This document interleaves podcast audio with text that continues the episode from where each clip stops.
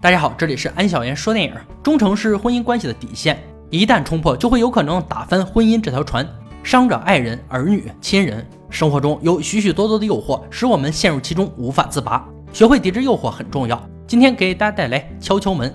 小有名气的艾文是一名建筑师，事业有成，生活美满。他住在洛杉矶一套别墅中，这里的每一样东西都是他亲自设计的，很有成就感。妻子凯伦美丽动人，是一名雕像师，事业做得风生水起，一双儿女也乖巧可爱。这样的人生应该没有任何遗憾。而生活中，老婆比较强势，家里的大小事务都是她在主导，可能是收入决定家庭地位。父亲节这天，妻子带着两个孩子出游，艾文因为工作忙，不得已留在家中。平静的夜晚下起大雨，不久后传来敲门声，艾文没有多想，打开门发现是两个被淋成落汤鸡的陌生妹子。对方称来这边找朋友，迷失了方向，手机也没电，关机。出租车把他们放在这边，他们已经走了二十分钟，实在没有办法才来求助。艾文本想拒绝，看到如此狼狈的美女，还是不忍心，只好让他们进屋暂避，拿出来平板电脑和毛巾给他们用。两人毫不客气，短发的贝尔大方的自我介绍，并开起了玩笑。尼可在电脑上查看一番后，才知道他们走错了路。艾文好心的帮他们叫了出租车。但是由于天气影响，需要等待四十五分钟。这时，两人提议想借用干衣机湿衣服穿在身上太难受。艾文非常爽快的答应。对于美女的要求，男人总是无法拒绝，还贴心的为他们煮了热茶。当他从厨房出来的时候，气氛已经变了。两人抱着艾文的狗，像是在自己家那样随意。当艾文告诉他们自己以前是 DJ 时，更是表现得很崇拜，一直夸艾文年轻有为，并且找借口贴在他身上。艾文想起老婆说过，男人在外面要保护好自己，但是在家里遇到这样的情况，真是让人意外，只能尽量和他们保持距离。气氛被两个开放的女孩搞得有点紧张。艾文像个没见过世面的小媳妇儿，局促不安。他只希望出租车快点到这里，让他们离开。这期间，两人像高友一样，一直往艾文身上贴。这对于一个男人来说，诱惑是巨大的，但是他还是控制住内心的冲动，继续躲避。而贝尔拿起碟片要听音乐。当音乐响起的时候，艾文放下戒备，展示他的调音技术。贝尔随着音乐扭动腰肢，风情万种的样子让艾文百爪挠心，控制不住内心的骚动。就在他即将沦陷的时候，出租车打来电话，把他拉回现实。当艾文把他们的衣服送去卫生间的时候，眼前的场景让艾文再也把持不住自己。此处省略五万字，自行脑补。两个女人把过程全部录像，色字头上一把刀。艾文正在承受千刀万剐。出租车打来电话，见没有人接，只能掉头走人。第二天早晨，艾文从疲惫中醒来，发现两个人已经不见了踪影。艾文以为两人早已经离开，庆幸一夜风流后没有惹下麻烦。而厨房里传来的声音让他感到不妙，走近一看，艾文彻底惊呆了。两人已经把厨房祸害得杂乱不堪，两个女孩再也没有昨日的风情万种，甚至和狗一起吃东西，场面让人恶心。艾文气得当场发飙，让两人赶紧滚蛋。不得不说，这三人翻书比翻脸都快。但是两姐妹并没有要走的意思，不仅破坏了家里的物品。还在老婆的作品上涂鸦，再这样下去，肯定还会做出更疯狂的事。无奈，艾文只能选择报警。女人告诉他，只要报警就有指控他强奸，艾文至少要坐十几年牢。无奈，艾文尝试用钱解决，显然万能的钱也救不了他。家庭医生来到艾文家给他做体检的时候，尼可故意出来捣乱。医生非常欣赏艾文老婆的才华，看到这一幕后，大骂艾文衣冠禽兽后离开。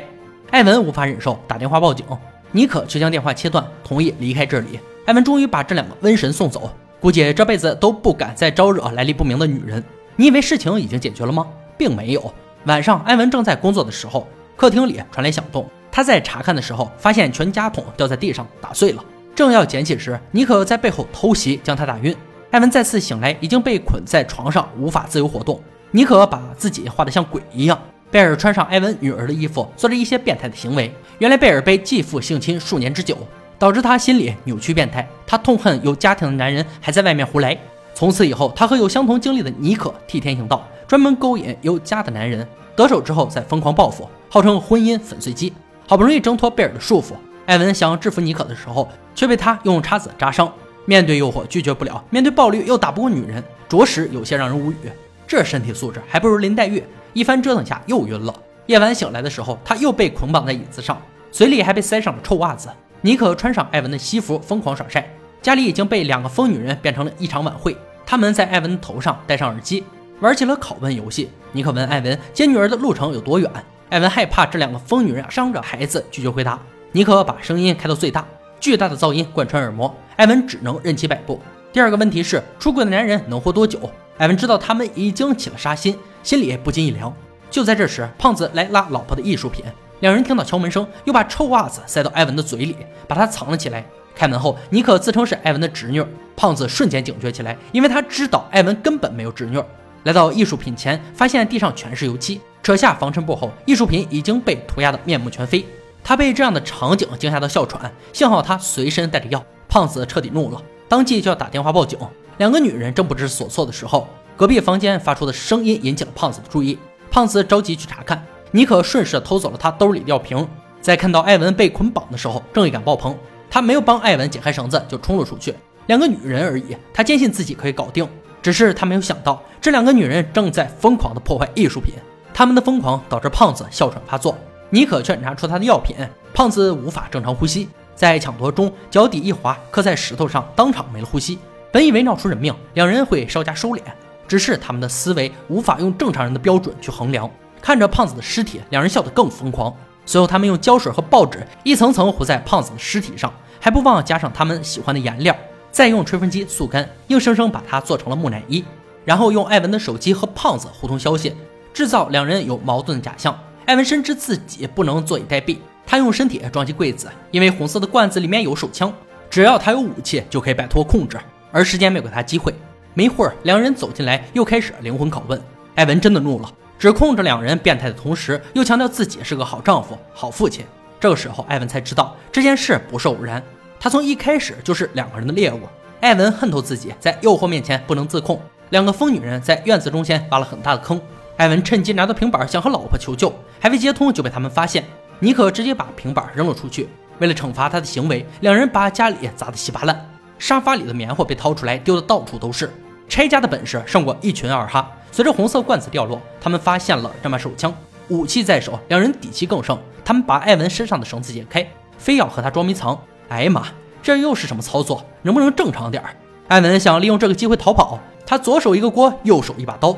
也不知道是要防身还是要加餐，刚跑出去就被梯子绊倒，又抓了回来。安哥已经不想吐槽一个七尺男儿该有的血性了，反正艾文又被两个女人抓了回来。两个女人把他五花大绑推进土坑里，准备把他活埋。没一会儿，艾文只剩下一个头在外面。此时，艾文除了问候两人全家，什么也做不了。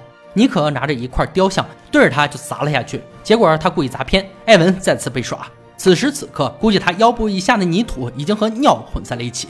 两人没有心情再玩下去，离开了他的家。恐怖的噩梦终于结束。艾文看着眼前循环播放的不雅视频，费力伸出手要关掉该死的手机，却不小心为自己点了个大大的红心。装修豪华的别墅已经被破坏的无法直视，没有一个完好的东西。家人的照片也被涂鸦的面目全非。不久后，老婆带着孩子回到家，被眼前的场景惊呆了。影片呢，到这里就结束了。影片结尾也没有告诉我们艾文该怎么面对他们，小伙伴们只能自行脑补他的结局。敲敲门是一部人性拷问的电影，整个观影过程中，不管是两对毫无道德的女主，还是被弹幕称为“战三渣”的男主，还是那位因为愚蠢被误杀的胖子，他们都没有对自己有个清楚的认知。据说这部电影专供已婚男人参阅，以警醒自己世上没有免费的午餐，任何玩火行为必将自掘坟墓。好了，今天解说到这里吧，让我们下期再见。